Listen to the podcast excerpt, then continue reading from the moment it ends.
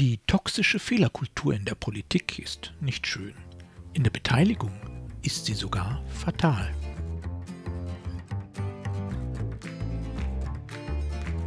Mein Name ist Jörg Sommer und dies ist Demokratie Plus, der wöchentliche Podcast zur politischen Teilhabe. Jeden Donnerstag erscheint ein neuer kostenloser Newsletter.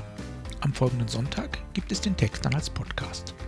Alle Ausgaben finden Sie ganz einfach Geben Sie demokratie.plus in Ihren Browser ein und schon sind Sie da, wo Sie sein wollen. Nun aber zu unserem heutigen Thema.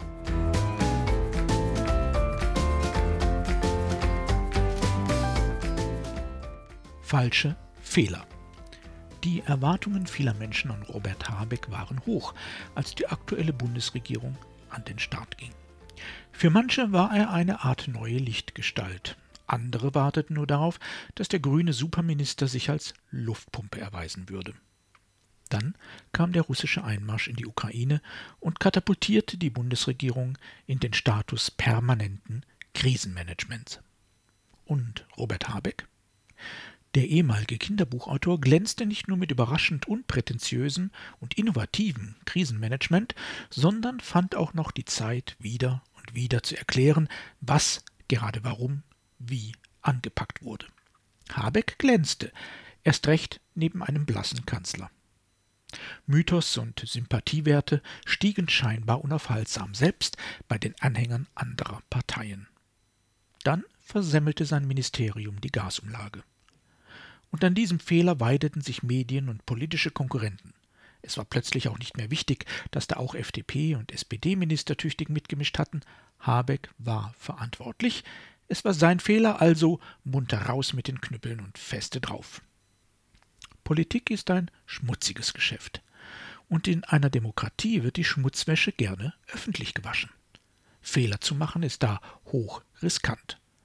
Im Grunde enden nahezu alle politischen Karrieren mit einem letzten Fehler zu viel. Habeck wird diesen Fehler politisch überleben. Und er wird weitere machen vermutlich noch viele vor seinem Karriereende. Am Ende wird er möglicherweise mehr Fehler gemacht haben als viele seiner Konkurrentinnen und Konkurrenten. Möglicherweise aber auch deutlich mehr richtig. Doch das ist Spekulation. Fakt ist aber, dass wir in unserer Politik das haben, was man in Unternehmen eine toxische Fehlerkultur nennen würde. Sie gilt dort als eine der größten Erfolgsblockaden. Wenn in einem Unternehmen Fehler nicht besprochen, Probleme nicht gelöst werden und nur schuldzuweisend mit dem Finger auf andere gezeigt wird, bleiben Innovationen und Entwicklung aus. Demgegenüber steht das Konzept der Fehlerfreundlichkeit. Geprägt wurde der Begriff von Christine von Weizsäcker schon 1977. Kern des Konzeptes ist es, Fehler nicht als Störfaktor, sondern als Lernchance zu begreifen. Christine von Weizsäcker schrieb dazu, Fehlerfreundlichkeit bedeutet zunächst einmal eine besonders intensive Hinwendung zu und Beschäftigung mit Abweichungen vom erwarteten Lauf der Dinge. Dies ist eine in der belebten Natur überall anzutreffende Art des Umgangs mit der Wirklichkeit und ihren angenehmen und unangenehmen Überraschungen. Falsche Fehler gibt es also nicht, sondern nur Lernimpulse wäre eigentlich auch eine großartige Chance für gesellschaftliche Lernprozesse, doch wir haben gesehen, dass unsere politischen Strukturen nicht besonders fehlerfreundlich sind. Zum Glück haben wir jedoch ein weiteres Handlungsfeld in unserer Demokratie, in dem andere Regeln gelten. Und das auch aus diesem Grund eine wichtige Rolle als Korrektiv in der politischen Kultur einnehmen kann. Bürgerbeteiligung lebt von Fehlern. Tatsächlich verdankt sie ihre Erfolgsgeschichte genau dieser oft unterschätzten Stärke.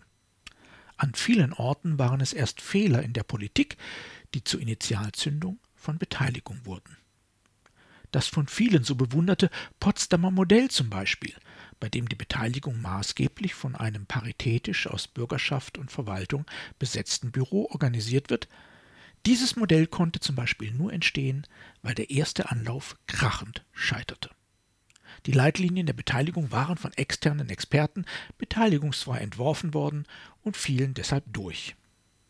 Auch das größte, längste und teuerste deutsche Beteiligungsverfahren, die Suche nach einem atomaren Endlager, konnte erst auf den Trümmern der gescheiterten obrigkeitsstaatlichen Festlegung auf den Standort Wackersdorf entstehen.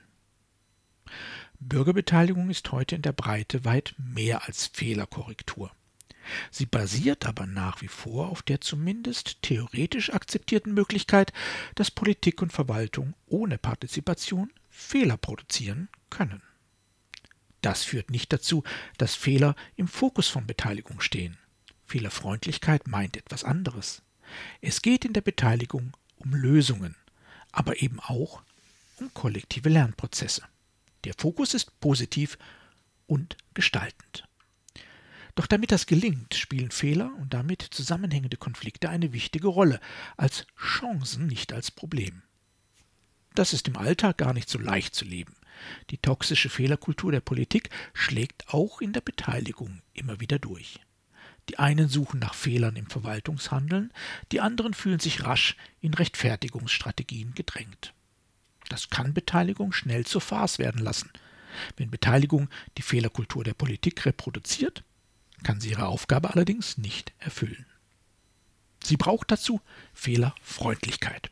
Sie darf und muss Fehler thematisieren, auch analysieren, um dann Lernerfahrungen zu generieren. Dazu gehört übrigens auch, dass Beteiligungsprozesse fehlerhaft sein dürfen. Manchmal helfen solche Fehler auch dabei, genau diese fehlerfreundliche Kultur zu etablieren, wenn sie erkannt, diskutiert und gemeinsam korrigiert werden.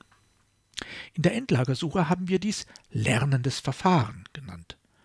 Doch es gilt eigentlich für alle Beteiligungsprozesse. Fehler sind Treiber der Beteiligung. Und auch Fehler in der Beteiligung sind getreu dem Konzept der Fehlerfreundlichkeit grundsätzlich etwas Gutes. Es kommt immer nur darauf an, wie wir diese Fehler nutzen.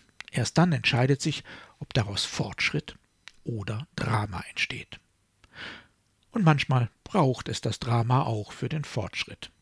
Das ist dann allerdings wieder ein anderes Konzept, die Katharsis. Auch ihr geht es ähnlich wie den Fehlern, ungeliebt, ungeplant, oft als unnötig empfunden und manchmal doch die einzige Chance auf Erfolg. Doch das ist ein Thema für eine eigene Podcast-Folge. Bis dahin verbleibe ich mit einem Vorschlag. Packen Sie zu Ihren nächsten demokratischen Events einfach eine kleine Flasche Piccolo ein. Und wenn er dann kommt, der nächste Fehler, und der kommt bestimmt, entkorken Sie Ihr Fläschchen und feiern Sie ihn. Und dann schauen wir mal, was passiert.